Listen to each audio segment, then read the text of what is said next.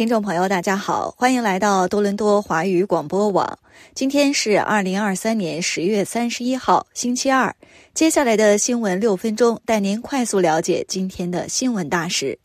一项最新的研究显示，二零一六年至二零一九年间，离开加拿大的移民数量出现了创纪录的激增。该研究敦促政府将留住新移民作为提振经济的首要任务。根据加拿大公民研究所和加拿大世界大型企业联合会进行的研究，二零一六年至二零一九年间，离开加拿大的移民数量创纪录的增加。统计显示，一九八二年之后获得永久居留权的人当中，平均每年有百分之零点九的人离开加拿大。在二零一九年，这一比例升至百分之一点一八，高出平均水平三十一个百分点。二零一七年也出现了激增，达到百分之一点一五。这说明获得永久居留权的移民在二零一六年至二零一九年间，更多人离开加拿大。事实上，从上个世纪九十年代开始，离开加拿大的移民人数就呈上升态势。加拿大公民研究所首席执行官丹尼尔·伯恩哈德表示，新移民来到加拿大后，可能因住房、医疗等问题选择离开。他表示，最近三年的数据还未公开，数据可能会更加糟糕。通货膨胀、住房危机等问题已经引起了移民的关注。他强调，政府的关注点应该从吸引移民转为如何留住他们。他说：“仅仅告诉人们你应该很高兴来到这里是不够的，我们需要更加努力，确保人们能够在加拿大取得成功。” Scotia Bank 的经济学家 Rebecca Young 也表达了类似的观点。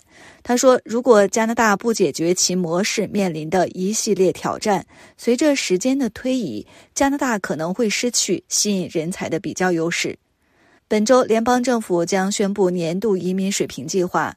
去年公布的目标是，二零二三年接纳四十六万五千名永久居民，二零二四年接纳四十八万五千名永久居民，二零二五年接纳五十万名永久居民。这份报告建议政府不仅仅是关注移民目标人数，而应更好地监控出境人数，以帮助制定更好的政策。联邦政府目前尚未对该报告作出回应。接下来继续关注加沙地带的局势。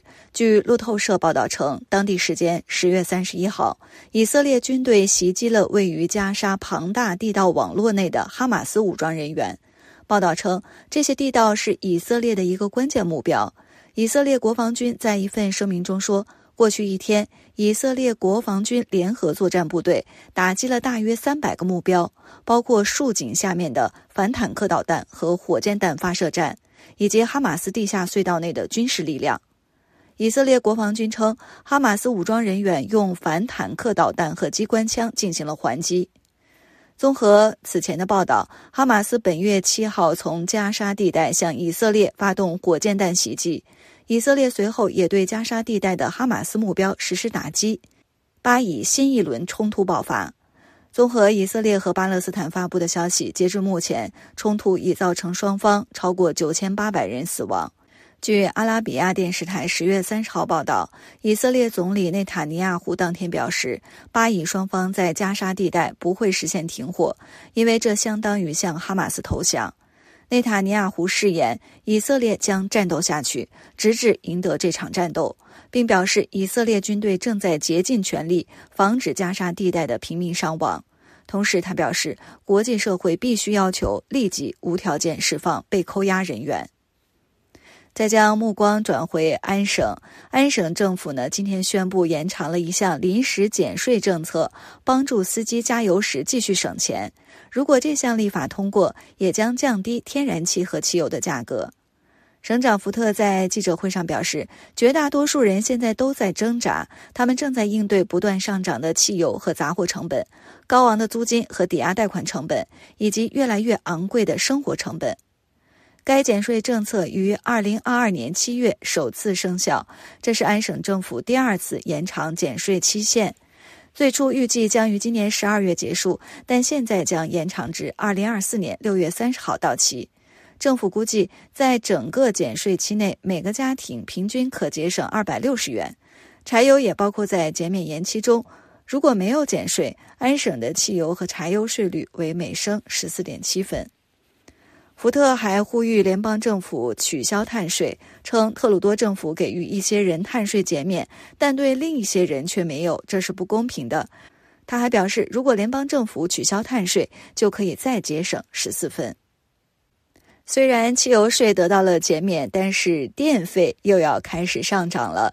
根据安省能源局网站发布的信息，十一月一号起，安省将转入新的冬季用电计费模式，各时段的电费价格全面上涨。安省的电费价格呢有三种：分时收费、分级收费和超低隔夜计划。分时收费情况下，低峰电费每千瓦时上涨一点三分，中峰电费。每千瓦时上涨两分，高峰电费上涨三点一分。安省居民呢可以自行登录安省能源局的网站，在其提供的在线电费计算器中计算哪种收费模式最划算。以上就是多伦多华语广播网为您整理编辑的今天重要新闻，感谢收听。